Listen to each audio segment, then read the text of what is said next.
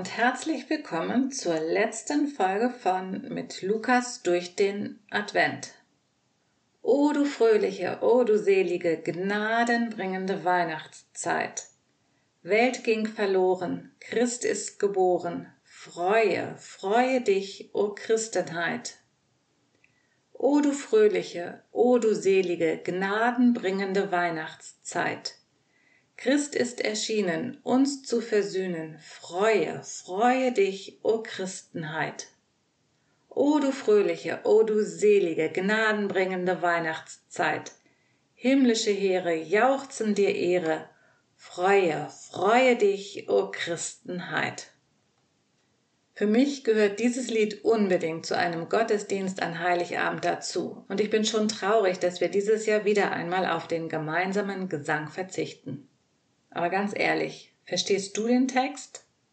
Hat dieser Text noch irgendetwas mit unserem Alltag zu tun oder ist das Lied lediglich ein Klassiker, der so für nostalgische Menschen wie mich dazugehört? In den vergangenen gut drei Wochen sind wir durch das Lukas-Evangelium gepilgert. Heute kommen wir dann zum letzten Kapitel. Während wir uns jetzt gerade auf die Christfesper am Nachmittag oder den feierlichen Mitternachtsgottesdienst vorbereiten, in dem die Geburt Jesu gefeiert werden soll, geht es im 24. Kapitel des Lukas-Evangeliums um die Auferstehung Jesu. In der ersten Folge unseres Podcasts habe ich behauptet, Weihnachten ohne Ostern ist ein Kindergeburtstag. Ohne die Auferstehung wäre die Mission Jesu unvollständig.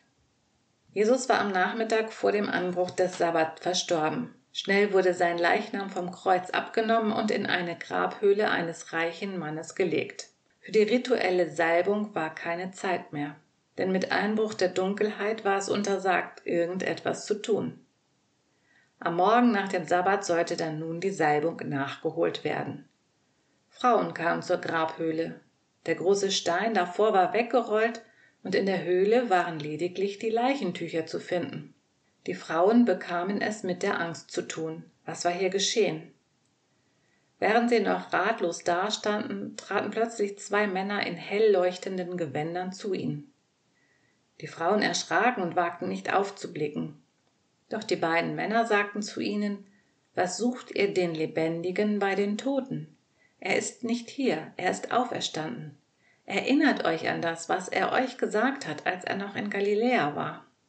Der Menschensohn muss in die Hände sündiger Menschen gegeben werden.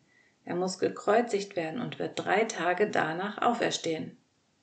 Da erinnerten sich die Frauen an jene Worte Jesu. Sie kehrten vom Grab in die Stadt zurück und berichteten alles den Aposteln und allen anderen Jüngern. Daraufhin liefen Petrus und Johannes zur Grabhöhle, um sich zu vergewissern, dass die Frauen kein dummes Zeug erzählt haben. Nicht alle Nachfolger Jesu blieben in Jerusalem, zwei verließen die Stadt. Unterwegs unterhielten sie sich. Mit Jesus waren ihre Träume gestorben. Sie hatten ihre ganze Hoffnung auf ihn gesetzt, hatten ihr altes Leben aufgegeben. Was sollten sie denn jetzt tun? Sie hatten keine Perspektive mehr. Wie sollte ihr Leben weitergehen? Waren sie vielleicht doch einem Betrüger auf den Leim gegangen? Träume zerplatzen wie Seifenblasen. Diese Erfahrung machen wir im Laufe unseres Lebens immer wieder mal. Und je existenzieller ein Traum ist, desto größer ist die Enttäuschung. Und manchmal stehen wir vor den Trümmern unseres Lebens. Eine Ehe oder Beziehung ist gescheitert. Der Bau des Traumhauses wird zum Albtraum. Die Firma, in der du seit vielen Jahren arbeitest, geht pleite. Eine schwere Krankheit durchkreuzt deine Lebenspläne. Und auch im Glaubensleben kann uns eine solche Krise durcheinander schütteln. Bis dahin, dass wir sogar unseren Glauben in Frage stellen. Was ist, wenn Jesus uns scheinbar vergessen hat? Was, wenn unsere Gebete noch nicht einmal bis zur Zimmerdecke gelangen? Frustration und Perspektivlosigkeit können zuweilen so groß werden, dass sich auch bei gläubigen Menschen diese Frage im Hinterkopf formiert. Sollte ich einer Luftnummer aufgesessen sein? Sollte es Gott vielleicht doch nicht geben? Solche Fragen und Zweifel können das gesamte Lebensgerüst gefährden. Während die zwei Jünger unterwegs waren und sich ihrer Enttäuschung hingaben, kam ein Wanderer des Wegs. Er fragte sie, warum sie so traurig und frustriert seien. Verwundert fragten sie ihn zunächst, ob er wirklich nichts von den Geschehnissen mitbekommen hätte, und dann erzählten sie ihm alles. Er hörte zu, ließ sie ausreden. Kennst du das? Du bist völlig am Boden zerstört. Alles ist grau in grau. Dein Leben scheint in Scherben zu liegen. Da kommt unverhofft jemand des Weges, durch einen Anruf, eine Mail, einen Besuch, und er fragt, was ist los? Und du merkst, hey, der oder die interessiert sich ja wirklich für mich und mein Ergehen. Hier kann ich mal reden, loslassen, was mich so runterzieht. Allein das Erzählen kann erleichtern. Es ist was Wahres dran. Geteiltes Leid ist halbes Leid. Menschen sind soziale Wesen. Wir brauchen einander. Schon der Austausch mit einem anderen Menschen kann beruhigen. Nicht umsonst sagt man, dass wir wahre Freunde in Krisen erkennen können.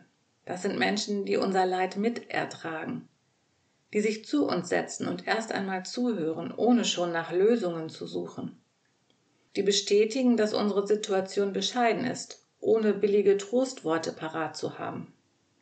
Nachdem die beiden ihren Kummer losgeworden waren und sie ihre Seele ein wenig erleichtert hatten, fing der Wanderer an, ihnen die aktuelle Situation anhand der prophetischen Schriften des Alten Testaments zu erläutern.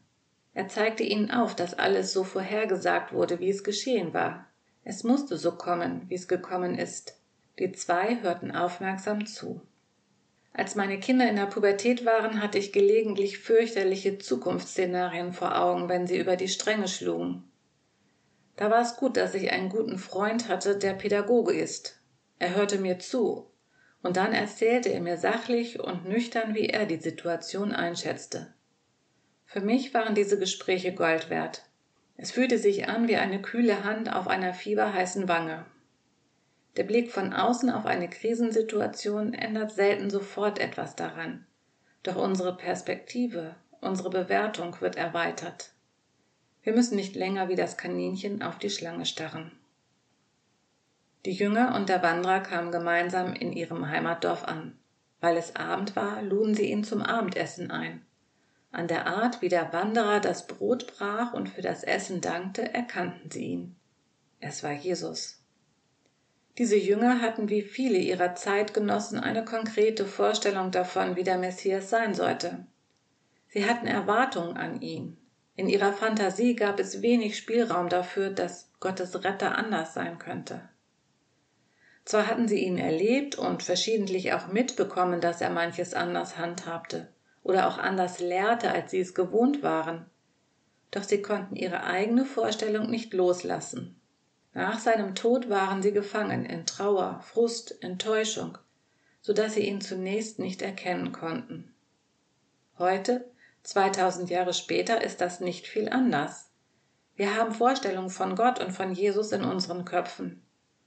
Und wenn er anders handelt, als wir es meinen, dass er handeln müsste, dann sind wir enttäuscht und frustriert.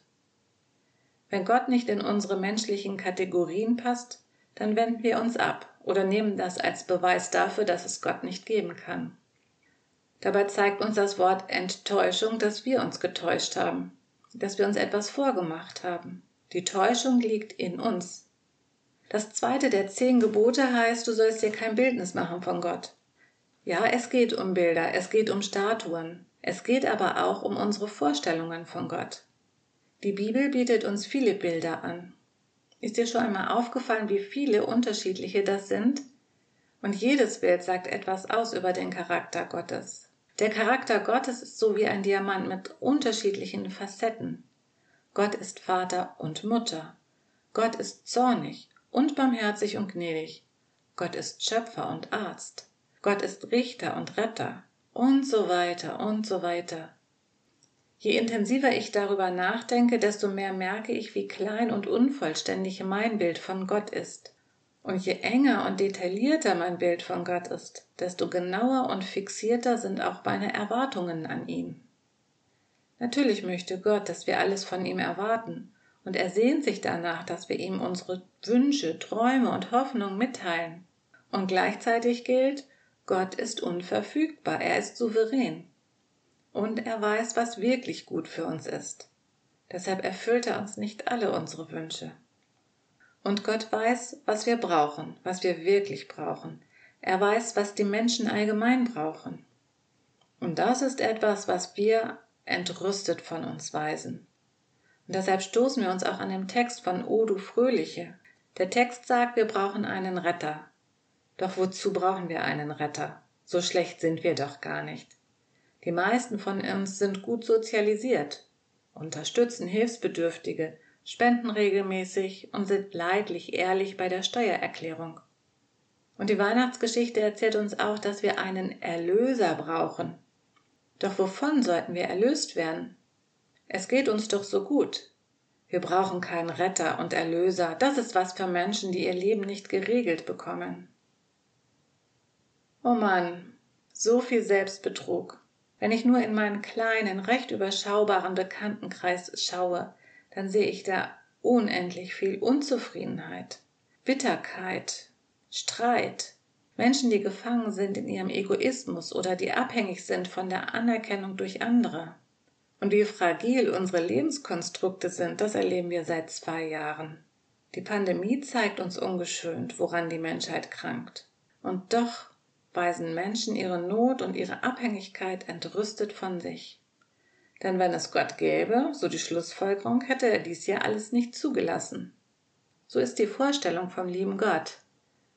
Und wieder, Gott ist anders und vor allem ist Gott unverfügbar.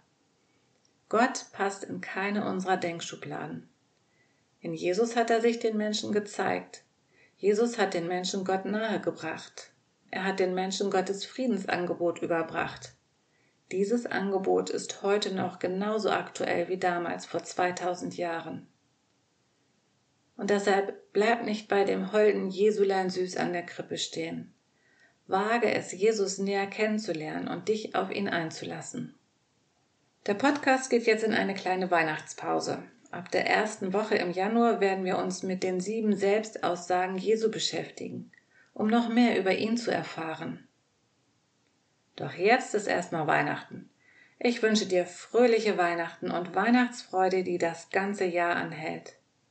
Und der Friede Gottes, der viel größer, umfassender ist, als wir es uns vorstellen können, durchdringe deine Seele. Eure Heike.